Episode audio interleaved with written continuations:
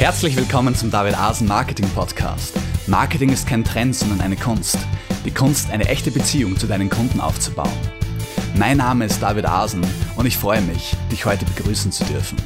Hallo und herzlich willkommen, lieber Zuhörer, zu einer weiteren Folge des David Asen Marketing Podcasts. Äh, ich freue mich wieder, dich, Roman, begrüßen zu dürfen. Servus. Hallo, David.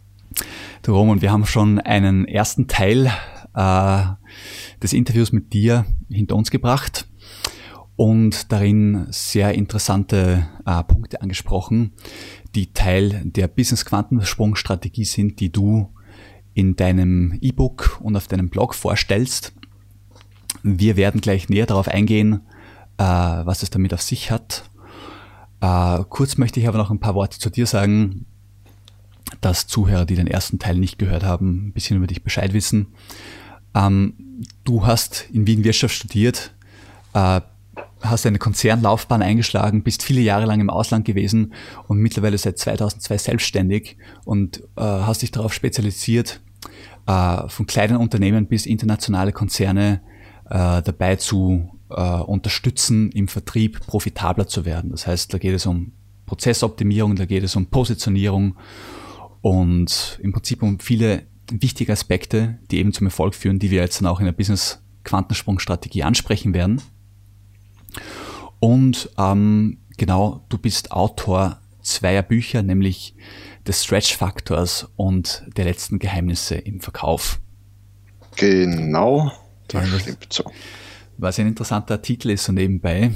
Ähm, der letzte weiße Fleck auf der Wirtschaftslandkarte sozusagen wird äh, oder auf der Verkaufslandkarte wird da entmystifiziert, wenn man so möchte. Ne? Genau.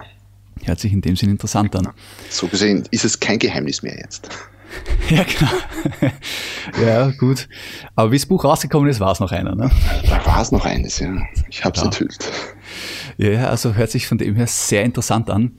Ähm, diese Bücher sind auf deiner Homepage zu finden. Die sind auf der Homepage zu finden, sind bei Amazon zu finden, sind im im sehr gut sortierten Buchhandel zu finden oder bestellbar, genau. Mhm, perfekt. Dann auch noch deine Homepage vorweg. Wir werden uns am Ende auch nochmal ähm, erwähnen natürlich. Aber man findet dich unter romankmenta.com. Genau. Zusammengeschrieben. Zusammengeschrieben. Genau. Und Kmenta buchstabiert sich Konrad, Martha, Emil, Nordpol, Theodor, Anton, Kmenta, ganz normal, wie man sagt. Sehr schön. Auch schön, dass du mir das abgenommen hast. Das hatten wir schon in der letzten Folge. Stimmt. Aber so schön, wie du das dann äh, ausbuchstabierst, das kann ich gar nicht. Du kannst dir vorstellen, ich habe das ungefähr schon eine Million Mal gemacht. Ist kein einfacher Name zum Telefonieren zum Beispiel. Ich weiß, was du meinst. Es ist auch so, ich kann meinen eigenen Namen Anton Siegfried Emil Nordpol, da kann ich, habe ich es mir auch gemerkt. Aber bei Quenta wäre es noch ein bisschen, naja, sagen wir mal, stümperhaft. Ne? Aber ähm, genau, ich denke, du bietest einige gute Sachen an. Auf jeden Fall, lieber Zuhörer, schau mal auf Romans Website vorbei. Wir hauen uns jetzt gleich wieder mitten ins Geschehen und sprechen weiter über äh, die Position 4 der Business-Quantensprung-Strategie. Äh, wir haben schon einige Punkte zu, dieser, äh, zu diesem Aspekt gemacht. Es geht hierbei bei der Stufe 4 um Positionierung und Geschäftsmodell. Und einer der letzten Punkte, Roman, die du angesprochen hast, war na, jetzt habe ich tatsächlich den Faden verloren. Das habe ich gerade noch gewusst. War die Zielperson oder das, ja. die Zielgruppe. Genau, und du hast da so etwas wie einen Kundenavatar eigentlich angesprochen. Ne? Genau, es wird dann teilweise Kundenavatar genannt. Im Prinzip geht es darum zu wissen, für wen macht man denn das oder will man das denn machen, was man macht. Das ist ganz, ganz entscheidend und sicher, muss sicher ähm, Platz finden, bevor man sich über das Was und über Produkte und über, über Vermarktung etc. den Kopf zerbricht. Äh, weil ich ja die passenden Produkte erst dann machen kann, wenn ich weiß, für welche Zielgruppe. Also ich muss mir überlegen, wer sind die, ob das jetzt B2B oder B2C ist, aber noch genauer, wer sind denn im B2B-Bereich, wer, wer, sind denn typischerweise meine Entscheider? Das kann jetzt zum Beispiel, wenn jemand so wie ich auch als Teil des Tuns Training macht im Vertriebsbereich. Ich habe es oft mit Vertriebsleitern zu tun, mit Geschäftsführern, mit Personalverantwortlichen bisweilen. Und äh, es geht dann darum, diese Menschen, die sind ja durchaus gewissermaßen typisch. Nicht, dass sie alle gleich wären, aber da gibt es durchaus so, so Muster, die sich durchziehen. Möglichst gut zu kennen und zu wissen, was bewegt die, was, was freut die, was haben die für Probleme, weswegen liegen die nachts wach, wenn sie wach liegen und mhm. es nicht privat ist, sondern beruflich, worüber denken die nach, was, was könnte man als Lösung bieten für Probleme, die, die die haben oder die die noch nicht haben, aber oder die die schon haben, aber nicht wissen, dass sie sie haben. Und im mhm. privaten Bereich, im B2C-Bereich natürlich das, das Gleiche. Man kann durchaus so weit gehen, dass man dann eine Person wirklich als Avatar definiert, mit, mit Namen und, und Foto und Familienverhältnissen und allem drum und dran. Und dann eben sein Marketing, sein Produktdesign, seine Blogs, was auch immer, für diese Person macht, im übertragenen Sinne. Ja, und ich finde das äh, sehr interessant, dass du das angesprochen hast. Warum kann diese Person, das war sozusagen ein intensives Bild, das du gezeichnet hast, als du sagtest, äh, warum kann diese Person zum Beispiel in der Nacht vielleicht mal nicht schlafen? Ja? Denn das muss dann schon etwas Gravierendes sein, sozusagen, was einen vom Schlaf abhält. Und da sprichst du natürlich auch Probleme an, hast du gesagt. Genau. Aber es sind auch Emotionen, es sind auch Wertesysteme. Was für ein Wertesystem hat diese Person? Ja, absolut. Ich, ja. Absolut. Und das alles muss ich ansprechen, sozusagen, mit meiner Positionierung. Genau, ich muss, du hast ein wichtiges Wort genannt, Probleme. Äh, je besser ich über die Probleme meiner Zielgruppe Bescheid weiß und je mehr Probleme diese Zielgruppe hat, muss man auch dazu sagen, umso besser ist es für mich als Dienstleister, wenn, wenn ich diese lösen kann, wenn mhm. ich dafür eine Lösung habe. Genau. Aber richtig, im Prinzip ist es so, es ist ein Bedürfnis. Äh, mir gefällt in diesem Zusammenhang auch immer der Spruch, äh, jemand, ein Kunde kauft sich keinen Bohrer, sondern er kauft sich ein Loch. Er hat das Bedürfnis, genau. ein Loch in die Wand zu bohren. Der Bohrer ist nur Mittel zum Zweck. Genau, genau, genau, genau. Und äh, ich habe gerade im, im, aktuellen Blog, der jetzt äh, heute gerade erschienen ist, ähm, da schreibe ich über die über die Faktoren für die, die, Grundlagen für ein profitables Business. Was, welche Rahmenbedingungen machen Business potenziell profitabel?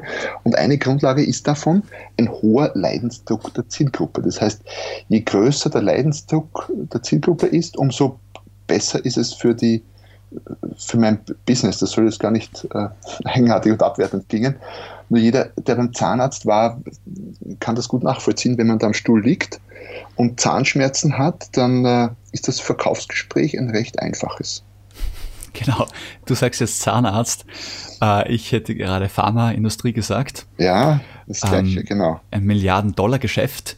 Wobei ich hier eben anmerken möchte, und du hast es auch schon äh, kurz erwähnt, ähm, es liegt ja an uns, ob wir das Problem, diesen Leidensdruck aufrichtig äh, lösen, neutralisieren wollen oder ob uns daran liegt, diesen Leidensdruck eigentlich zu erhöhen, um sozusagen noch mehr Geschäft zu machen. Also, nein, nein, also wir wollen, davon gehe ich immer aus, ich bin, ich bin jemand, der ans gute Menschen glaubt. Ich gehe davon aus, wir wollen den, den lösen, den Leidensdruck. Wir sind ja nicht für den Leidensdruck verantwortlich. Er ist, er ist da, bietet aber, ganz nüchtern betrachtet, natürlich ein, ein, gutes, ein gutes Feld für wirtschaftliche Betätigung.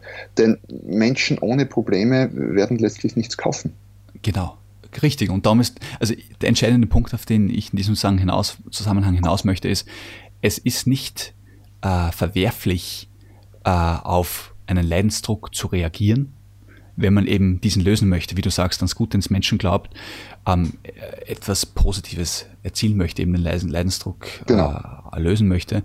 Verwerflich wäre es natürlich, wenn man sagt, okay, ich möchte Mittel und Wege finden, äh, meine Kunden in eine Abhängigkeit zu bekommen äh, sprich den Leidensdruck eigentlich nur scheinbar zu lösen, nicht wirklich, um daraus Profit, äh, Profit zu schlagen. Ne? Das wäre natürlich. Na, das wäre nicht die, nicht die feine Englische.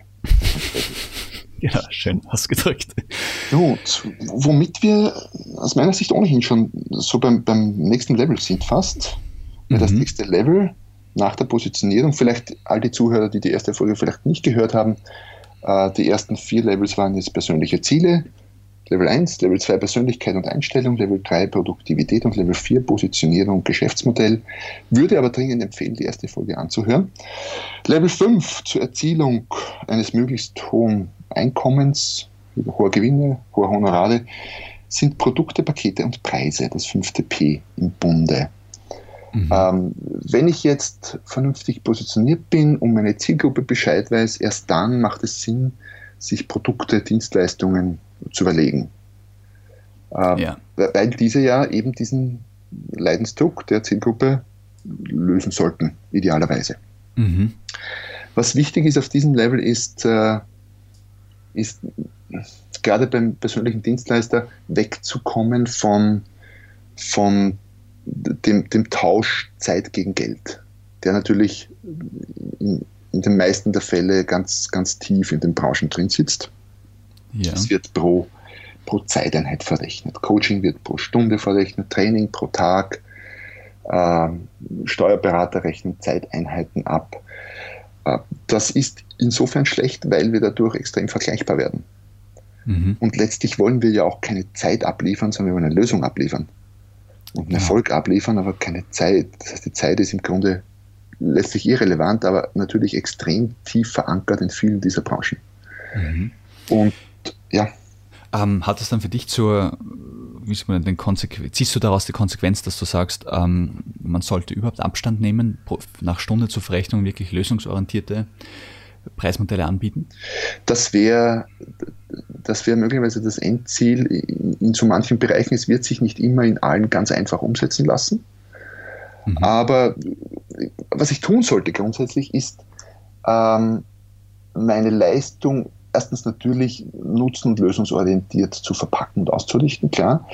Aber ein Paket zu schnüren, bei dem es schwerfällt, es mit etwas anderem zu vergleichen weil diese Preisproblematik, äh, das Problem, Preise durchzusetzen und Honorare und Stundensätze, kommt ja daher, weil wir Kunden zwingen, äh, Preise zu vergleichen.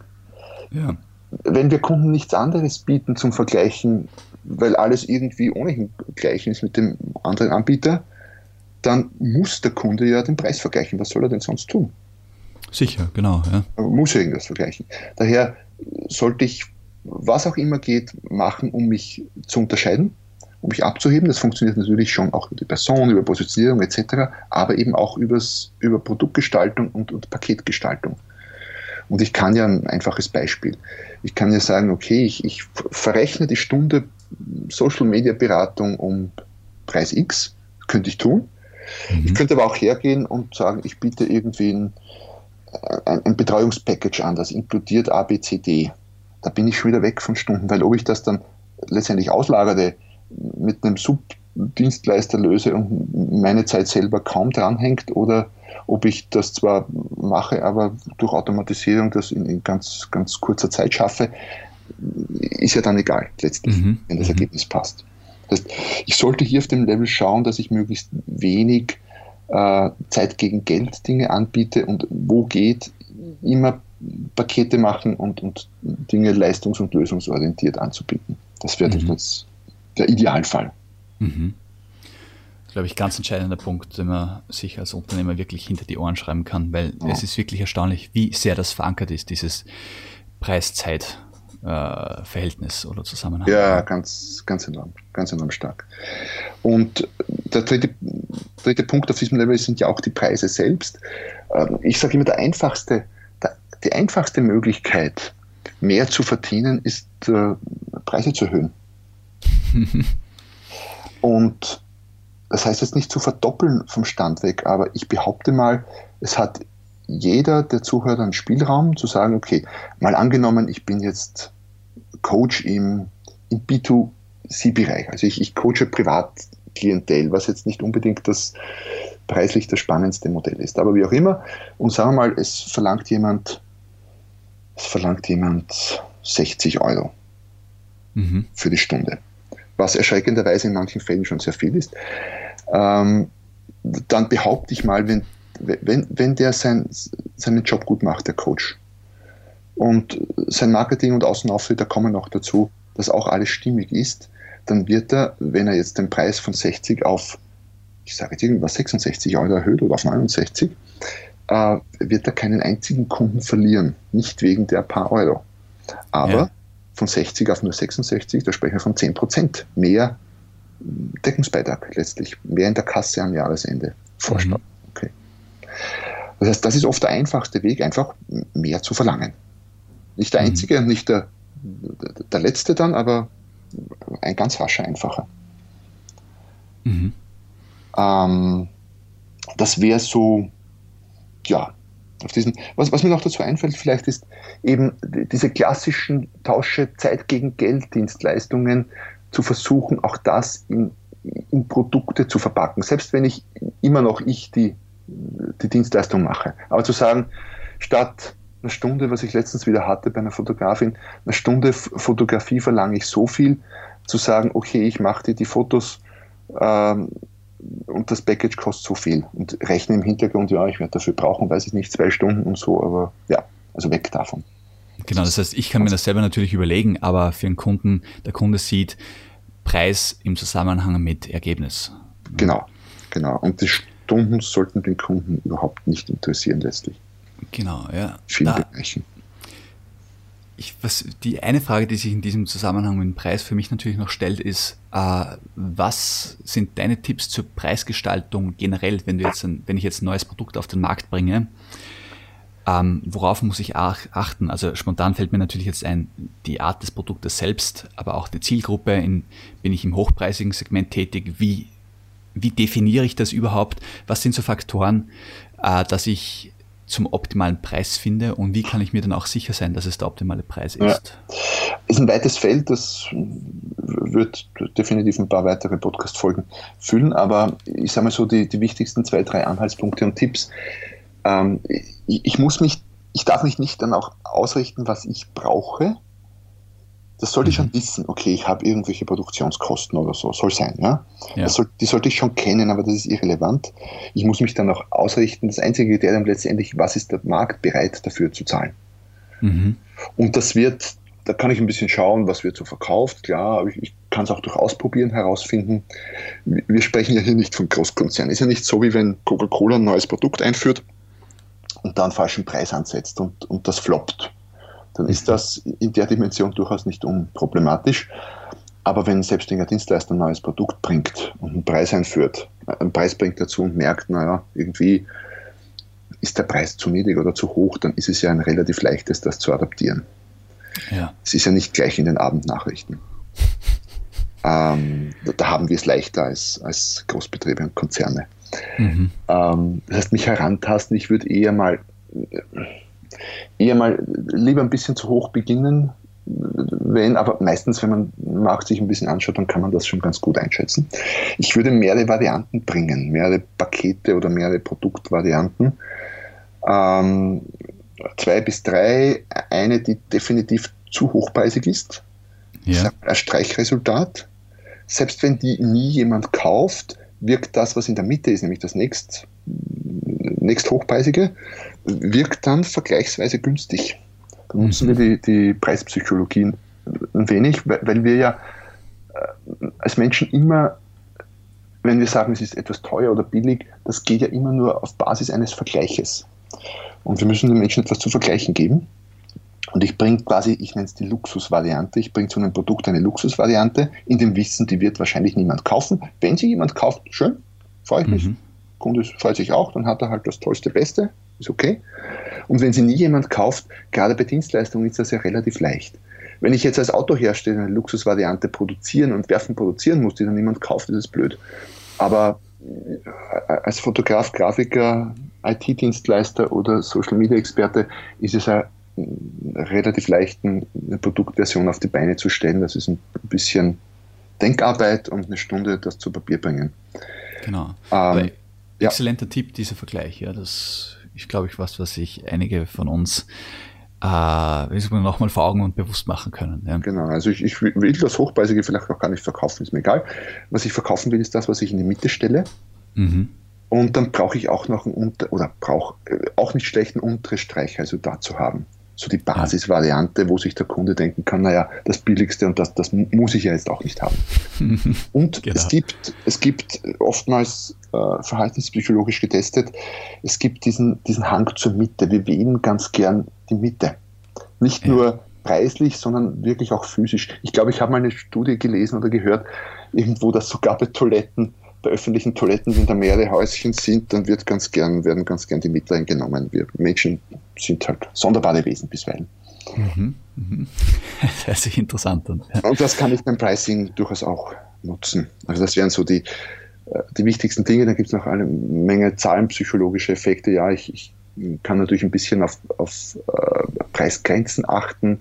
Ich kann mir überlegen, soll das Produkt jetzt für 99, für 97 oder vielleicht 501 kosten ich, oder 510. Ich, ich verschicke unterschiedliche Botschaften damit. Mhm. Ähm, das sind auch noch solche, solche Sachen. Ja, da stellt sich jetzt für mich die Frage, ähm, ja, vielleicht finden wir sogar noch mal zusammen zu einem Podcast, wo wir einfach über Preis, Preisgestaltung reden können. Ja, Denn sicher was, spannend, ja. Voll, was du da auf jeden Fall sagst, ist mit 99 oder 501 ähm, die verschiedenen Botschaften. Das, ich lasse es mal so als Teaser stehen, damit genau. wir nicht zu, genau. weit eindringen, ja. aber wäre definitiv ein spannendes Thema. Genau, wir haben ja noch drei Stufen. Sage, genau, eben. Und gehen wir noch die Stufen weiter durch. Ne? Genau. Stufe 6. Stufe 6, da geht es um Prozesse in Verkauf und Marketing. Ähm, wir tendieren dazu, also Selbstständige, auch Unternehmen tendieren dazu, zu Kunden und zu Geschäften oft zu sehr durch Zufälle zu kommen. Man kennt irgendwo wen und der empfiehlt dann weiter und dann kriegt man einen neuen Kunden. Das ist ja alles wunderbar und die, die nimmt man auch gerne. Aber um solides Geschäft auf die Beine zu stellen, äh, wäre es gut, diese Neukunden- oder Kundenakquise nicht dem, dem Zufall oder Zusammentreffen von, von diversen Umständen zu überlassen, sondern Systeme zu etablieren, Prozesse zu etablieren. Und was meine ich mit einem Prozess? Ein Prozess kann sein, ganz klassisch heutzutage, ich habe gratis Produkt, zum Beispiel ein E-Book, so wie ich mein, mein Quantensprung-E-Book habe. Das biete ich gratis an, das sollte gehaltvoll sein, das sollte interessant sein, das laden sich die Menschen herunter. Dann habe ich einen ersten Kontakt und von dem kann ich dann weiterarbeiten. So befördere ich quasi mal potenzielle Interessenten in meine Datenbank, in meinen sogenannten Sales Funnel und kann von da aus dann, dann Produkte anbieten, oftmals dann auch von kleineren zu größeren Produkten hingehend, um die Hürden am Anfang klein zu halten. Das meine ich mit, mit Prozess. Das muss aber nicht die digitale Variante sein. Das kann auch sein, ich habe einen Prozess, ich besuche jede Woche zwei Netzwerktreffen und, und habe da wieder eine Vorgehensweise, wie ich tue. Oder ich, ich versuche, möglichst viele Vorträge zu kriegen, die ich bei Kooperationspartnern halte, um so zu Kontakten zu kommen. Also ich, ich bin jetzt der Letzte, der sagt, nur online funktioniert. Uh, online ist schon wichtig und spannend, aber letztlich leben wir immer noch in einer Offline-Welt. Also mhm. da gibt es auch offline eine Menge Möglichkeiten, uh, Prozesse zu etablieren, aber es sollte etwas sein, was ich quasi im positiven Sinne maschinell wie ein, wie ein Uhrwerk abwickeln und durchführen kann. Ja. Das und damit, ja. Entschuldigung, damit, damit ja. äh, dadurch entstehen auch gewisse Erwartbarkeiten sozusagen. Ja, genau. Was, äh, genau. Mit wie vielen Kunden kann ich rechnen, welche Konvertierungsraten habe ich genau. und so weiter und so fort. Genau. Ich habe früher, früher zum Beispiel sehr viel telefoniert. Ich kam so aus der klassischen Kaltakquise-Schule per Telefon. Mhm. Ähm, ich bin auch einer der wenigen, der nach meinem Gefühl, der, der das nicht grundsätzlich scheut wie der Teufel das Weihwasser. Ich, ich, ich kann das, ich mag das bisweilen auch. Ich mache es nur die letzten beiden Jahre wenig, weil ich auf andere Prozesse umgestellt habe. Mhm. Aber auch das ist ein Prozess, der funktioniert, ist halt ein anderer Prozess. Und ich kann, ich weiß nach, wenn ich es eine Zeit mache, sehr genau, was dabei rauskommt. Ich weiß ja. genau, von so viel Mal zum Hörer greifen, erwische ich so viele Zielpersonen und, und so weiter und so fort. So mhm. wie man die Konvertierungskennzahlen im, im Online-Bereich hat. Genau, genau. Das lässt sich ja eigentlich überall anwenden. Ne? Genau. Gleiche Idee dahinter. Mhm. Also das ist wichtig, Stufe 6. Ich muss mir meine Prozesse überlegen, ich muss mir überlegen, wie komme ich zu Kunden und muss das in, in einen möglichst gut definierten, standardisierten Prozess packen, der natürlich im Laufe der Zeit immer besser wird und immer mehr feingetunt wird. Und da kommen Elemente dazu, da fallen welche weg, das ist klar. Und genau da ist es das Schöne im Online-Marketing, durch die, einfach in der Technik an sich, dass es nirgendwo so leicht möglich ist, eben das Ganze zu analysieren und nachzuverfolgen und dann eben nachher optimieren zu können aufgrund dieser Ergebnisse. Ne? Absolut, da hat Online-Marketing einen riesen Vorteil zur, zur Offline-Welt. Mhm. Da, da genau. geht das viel mit dem Optimieren sehr viel leichter und besser. Genau. Ja. Gut, das wäre die Stufe 6 gewesen. So. Mhm. Dann würde ich zur Stufe 7 übergehen. Genau, ja. Stufe 7 nennt sich Präsentation nach außen. Erst jetzt, erst jetzt quasi treten wir nach außen, Präsentation nach außen, da spreche ich von sogenannten Touchpoints. Was sind Touchpoints? Touchpoints sind alle wie auch immer gearteten Berührungspunkte, die wir mit der Außenwelt haben. Das kann sein die Website, das kann sein die Facebook-Seite, das kann sein ein Blog, das kann aber auch sein die, die aufgeklebte Aufschrift am Auto. Mhm. Das kann ich selbst als Person sein. Ich bin bei einem Netzwerktreffen oder bei einem Kundentermin. Wie ist meine Frisur? Wie, wie, wie bin ich angezogen? Sind meine Schuhe geputzt? Das kann sein die Stimme am Telefon, das kann sein der Ansagetext, das kann alles Mögliche sein. Also wirklich alles Erdenkliche, womit wir als, als Selbstständige, als Unternehmer mit der Außenwelt Kontakt haben. Das werden bei einem Ein-Personen-Unternehmen ein paar Dutzend bis ein paar hundert Berührungspunkte sein. In größeren Fällen vielleicht sogar ein paar tausend, wenn jemand schon sehr aktiv war. Und bei Großbetrieben sind das etliche tausend, etliche zehntausend und wahrscheinlich auch etliche hunderttausend. Ja. Und letztlich geht es darum, an allen diesen einzelnen Punkten Wert aufzubauen und, und möglichst optimal zu sein und zu wirken. Mhm. Die Summe all dieser Punkte quasi erzeugt mein Außenbild. In dem Zusammenhang muss ich dich jetzt fragen, ähm, du sprichst jetzt laut der einzelnen Punkte an und gleichzeitig sprichst du von der Summe. Inwieweit ist es notwendig, dass man in diesem Zusammenhang etwas wie eine äh, Corporate Identity zum Beispiel entwickelt, um sich äh, wirklich zu streamlinen, wie sagt man auf Deutsch, alle einzelnen Facetten oder Berührungspunkte auf dieses einzelne Ziel auszurichten. Also, sehr, sehr wichtig und das ist auch wiederum ein Teil der, der Positionierung weiter unten in unserer Pyramide. Mhm. Äh, weil wenn ich genau weiß, wie, wie will ich wahrgenommen werden, wo positioniere ich mich, was bin ich, was bin ich nicht, daraus ergibt sich ja dann auch der Außenauftritt. Und deswegen ist es nicht nur sinnvoll, sondern unbedingt notwendig, sich zuerst zum Beispiel ums Thema Positionierung zu kümmern, bevor ich an irgendeinem Logo herumfeile. Aber ich, ich treffe halt immer wieder Menschen, die feilen an Logos herum, an, an Produkten, zerbrechen sich den Kopf über irgendwelche Farben, die sie verwenden oder nicht und wissen noch nicht mal, wer die Zielgruppe ist. Das ja.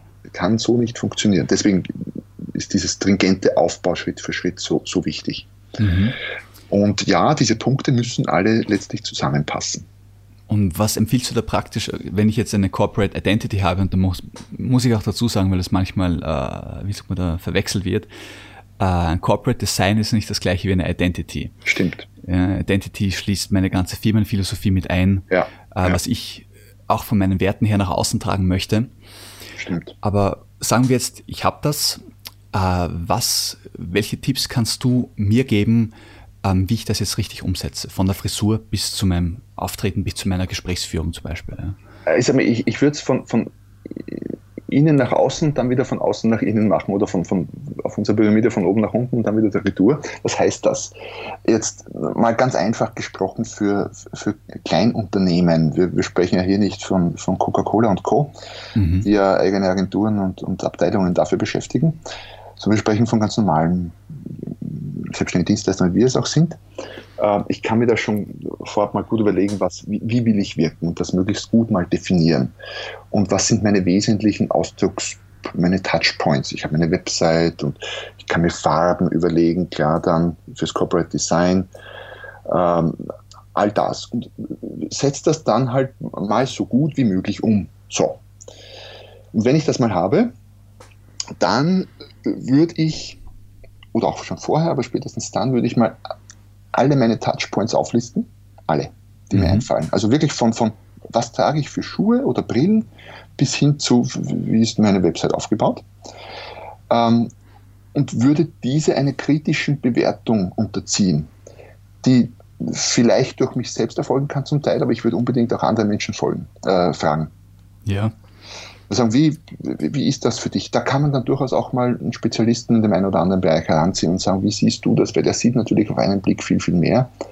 Wobei man selber natürlich auch immer das Gesamtbild im Auge behalten muss. Mhm. Ähm, und es sind so viele Punkte, dass man wahrscheinlich nie fertig wird, das immer noch ein bisschen besser zu machen. Wenngleich man es auch nicht übertreiben muss, weil es gibt immer noch diese alte 80-20-Regel. Ich sage, ich, ich die Nuancen in der Farbe im, im Corporate Design, im, im, im, Print, dann, wenn ich irgendeinen Flyer mache, sind nicht so wichtig wie andere Dinge, die vielleicht noch nicht erledigt sind. Ja, genau. Also mit, mit dem Grundlegenden wieder anfangen. Sozusagen. Genau, also auch immer wieder Fremdcheck, andere Leute draufschauen lassen. Wie siehst du das? Wie komme ich rüber? Ähm, Spezialisten zu Rate ziehen in den einzelnen Bereichen. Und das ist eine, eine wahrscheinlich nie enden wollende Optimierungssache.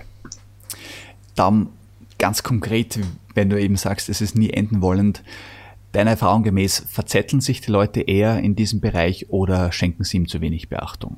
Verzetteln. Verzetteln. Das haben wir so beides, witzigerweise. Sie verzetteln sich in Details, basteln endlos an, an Videos herum, ähm, wo, wo einem Außenstehenden nicht auffällt, ob da jetzt ein, ein kleiner Hüpfer im Bild ist oder nicht. Mhm. Äh, und gleichzeitig vergessen sie in anderen Touchpoints auf Wesentliches. Okay. Das heißt, ähm, was ist der konkrete Tipp, den du mir mitgibst, mich nicht im Perfektionismus zu üben, ja, sondern. Unbedingt. Ja. unbedingt. Perfektionismus ist definitiv ein Erfolgskiller. Ja. Äh, 80-20, so schwer es manchmal fällt. Mhm. Ähm, einen radikalen Spruch letztens irgendwo gelesen oder gehört.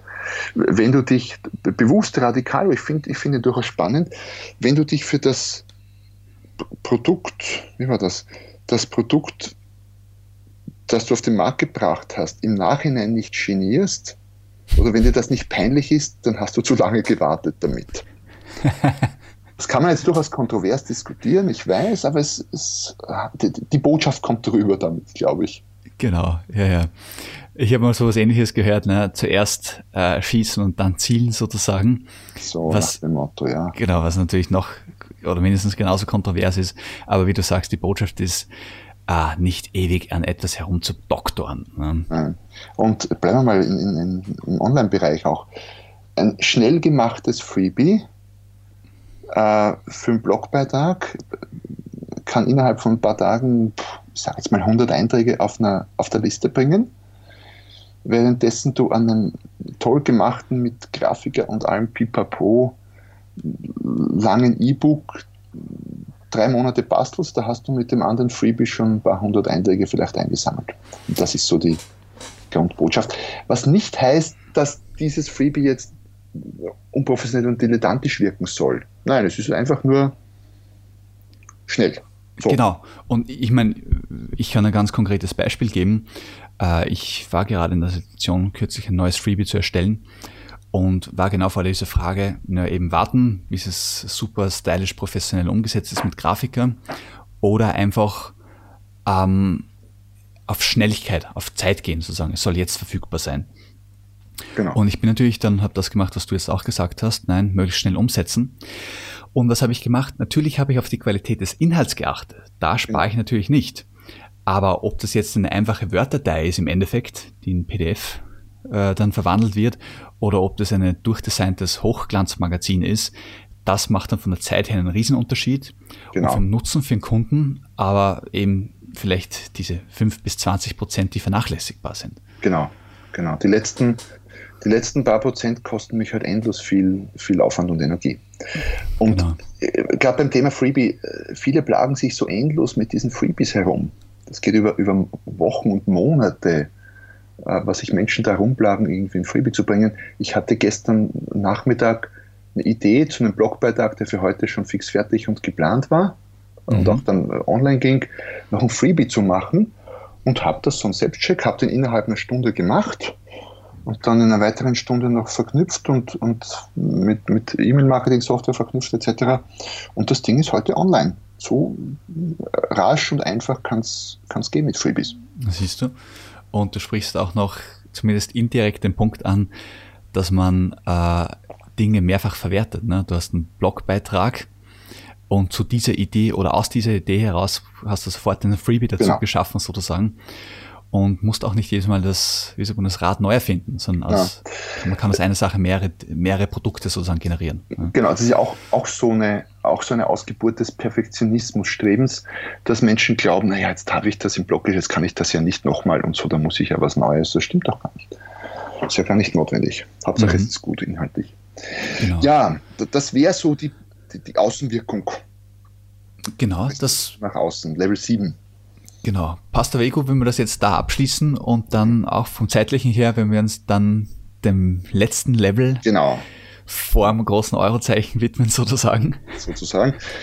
Äh, das letzte Level ist das Level, Level Nummer 8 ist das Level, wo ich vor, naja, ich sage mal, zehn Jahren noch gesagt hätte, ja, das, das ist es, das ist das Wichtigste von allen, nämlich der persönliche Verkauf. Ich komme ja so aus dem Verkauf raus, habe über 30 Jahre Verkaufserfahrung und mache seit 16 Jahren Verkaufstraining jetzt.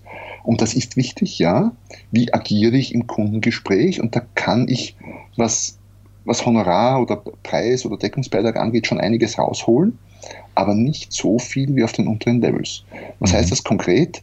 Wenn ich mein Verkaufsgespräch oder vielleicht im Genaueren noch mein Preisgespräch, wenn es darum geht, ähm, besonders geschickt führe, dann kann ich, sag mal, ich, ich bin jetzt Dienstleister und habe einen Stundensatz von um die 100 Euro, was auch immer das für eine Dienstleistung ist, ähm, dann kann ich durch geschicktes Verhandeln oder Sprechen entscheidet das darüber, ob das dann 110, vielleicht 115 oder vielleicht nur 90 sind. Und das macht schon Unterschied, einen gewaltigen sogar.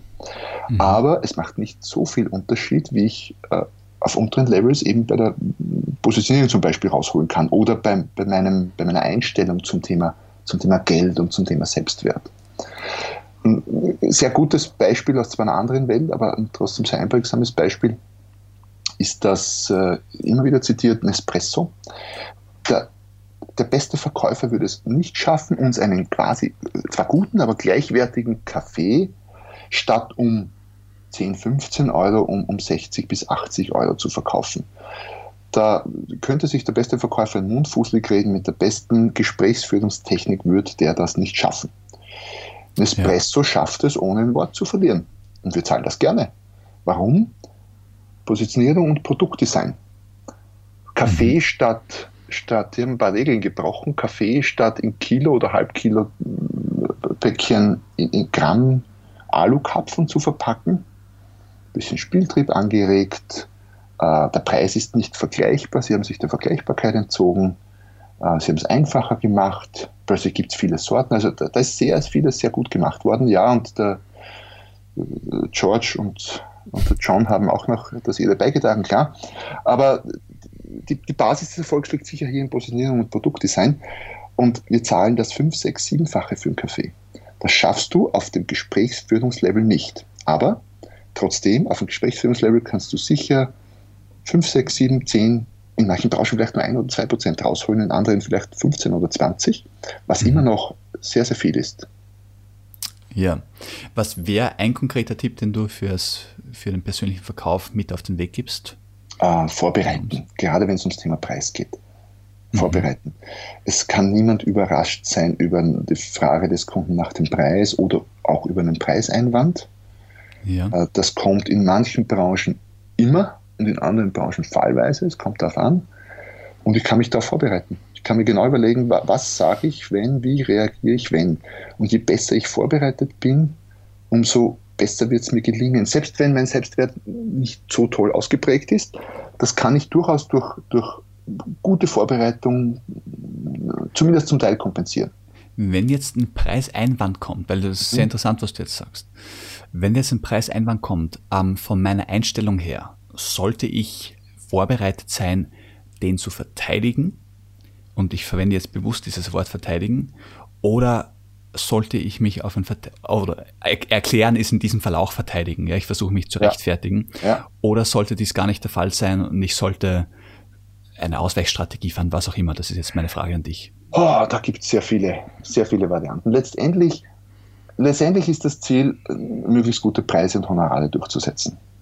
Mhm. Viele Wege führen, führen zu diesem Ziel.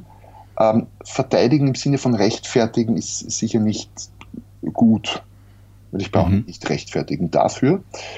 Aber ich habe ich hab mir mal den Kopf darüber zu, zerbrochen und überlegt, was könnte man denn auf dieses zu teuer des Kunden sagen und habe letztendlich dann 118 mögliche Antworten gefunden. Und mhm. die sind in ein E-Book verpackt, das es bei Amazon als Kindle um 2,99 Euro zu kaufen gibt. Werden wir auch in die Podcast-Notizen aufnehmen? Genau, das ist gleichzeitig für einen sehr wohltätigen Zweck, nämlich Kaffee für Roman. Mhm. Äh, ein bisschen was kriege ich davon. Aber es ist, ist ganz nett. Äh, dieses Büchlein, es sind da witzige Antworten drin, freche Antworten, äh, rationale, betriebswirtschaftliche, alle Varianten. Aber grundsätzlich, muss da vorbereitet sein, ich sollte mich nicht rechtfertigen. Es kann auch durchaus sein, es gibt Branchen, da wird halt verhandelt. Und da muss man überlegen, okay, wie viel will ich denn verhandeln? Es kann aber auch sein, dass ich mir überlege, ich will gar nicht verhandeln. Das mhm. ist mein Preis, ich will da auch nicht weg davon. Ähm, dann könnte ich Wert steigern zum Beispiel. Wir sagen, ja, nachgeben geht nicht, was ich tun kann für Sie ist, hm, hm, hm, kann irgendwas dazugeben oder ich, ich fordere was vom Kunden im Gegenzug. Also da gibt es wirklich viele Strategien. Ich halte morgen zufällig ein Online-Seminar, ein halbtägiges nur zu dem Thema, wie wie gehe ich mit Preisverhandlungen um. Also wäre ein weiteres Thema, wo wir mal eine Podcast-Folge machen können. Mhm. Hört sich sehr gut an, ja, sehr interessant. Ja, jetzt kommen wir leider schon wieder zum Abschluss dieser Folge. Also meistens so, wenn ich interessante Podcast-Gäste, Interviewgäste habe, dann überziehen wir da, ja, man kann nicht sagen maßlos, aber doch schön drüber immer von der Zeit her. Aber es, ich glaube, das Thema hat einfach, gibt noch einiges mehr her, als wir jetzt angesprochen haben. Aber es war mal ein interessanter Überblick. Roman, ich danke dir, dass du hier bei mir im Podcast warst. Ähm, ich möchte nochmal auf deine Seite verweisen. Du darfst dann deinen Namen wieder buchstabieren. Ähm, man findet alle deine äh, Freebies, die äh, Business Quantensprung Strategie mit ihren acht Stufen bis hin zum wirtschaftlichen Erfolg äh, findet man unter romankmenta.com. Genau, ich buchstabiere nochmal. Kmenta schreibt sich Konrad, Martha, Emil, Nordpol, Theodor, Anton. Genau, und wir werden deine einzelnen Produkte, die wir äh, angesprochen haben, deine Bücher zum Beispiel, die wir in diesen Podcast-Folgen erwähnt haben, natürlich in den Podcast-Notizen anführen. Ähm, diese findest du, lieber Zuhörer, unter david-asen-marketing.de-podcast. Ähm, ich kann jetzt, ich habe noch nicht genau festgelegt, was die heutige Nummer werden wird, aber das werde ich dann noch, das habe ich dann eigentlich im Podcast-Intro, das ich nachher noch aufnehme, äh, werde ich das dann noch anführen. Ähm, Soweit, glaube ich, lassen wir es jetzt mal dabei. Ich habe noch zwei Dinge zu erwähnen. Roman, dein äh, 100.000 Euro Programm startet im Herbst. Dazu das gibt es startet im Herbst, ja. Genau, da gibt es mehr Informationen auf deiner Website, nehme ich an. Ganz korrekt. Genau. Sehr gut. Und ich habe jetzt eine abschließende Frage an dich, die auch ein bisschen persönlicher ist, sagen wir mal so. Ähm, und zwar, wenn ein 14-jähriges Kind zu dir kommt und dich fragt, wie es genauso erfolgreich werden kann wie du, und du hast einen kurzen Augenblick Zeit, um eine Antwort zu geben, was wäre die größte Lebensweisheit, die du ihm mit, mit auf den Weg gibst? Puh, philosophische Frage. Ähm, die größte wäre wahrscheinlich, tu etwas. Mhm. Mach was. Es wird nicht immer das Richtige sein. Und man, man endet oft in Sackgassen, man fällt auf die Nase. Aber das Glück, wie heißt es so schön, das Glück gehört doch immer noch den Tüchtigen und je mehr ich mache, umso größer sind die Chancen, damit auch erfolgreich zu sein. Es gibt einfach viele Leute, die haben spannende Ideen, wollen was tun, was bewegen, kommen aber nie ins Handeln. Mhm. Ich glaube, ich muss dem, dem Zufall sozusagen eine Chance geben und das kann ich nur, wenn ich aktiv werde. Mhm. Mein Leben in Fluss bringe sozusagen. Genau. Das gefällt mir gut. Ich glaube, das ist eine High Note, auf der wir enden können. Roman, ich danke dir für dieses Gespräch, hat wirklich Spaß gemacht. Und ähm, ja, ich hoffe, dass wir uns zu dem einen oder anderen Thema wieder in, in diesem Podcast treffen. Und ja, sage danke und bis zum nächsten Mal. Ne? Ja, danke auch dir, David, und bis zum nächsten Mal. Alles klar, dann ciao. Ciao. Das war's ja auch schon wieder, die heutige Ausgabe des David Asen Marketing Podcasts. Ich hoffe, sie hat dir genauso viel Spaß gemacht wie uns. Die Podcast-Notizen zu jeder Folge findest du unter david-asen-marketing.de slash podcast. Dort erfährst du auch, wie du diesen Podcast über iTunes, YouTube und Co. abonnieren kannst. Schreib uns einen Kommentar oder stell eine Frage. Wir antworten dir garantiert. Also, ciao und bis zum nächsten Mal.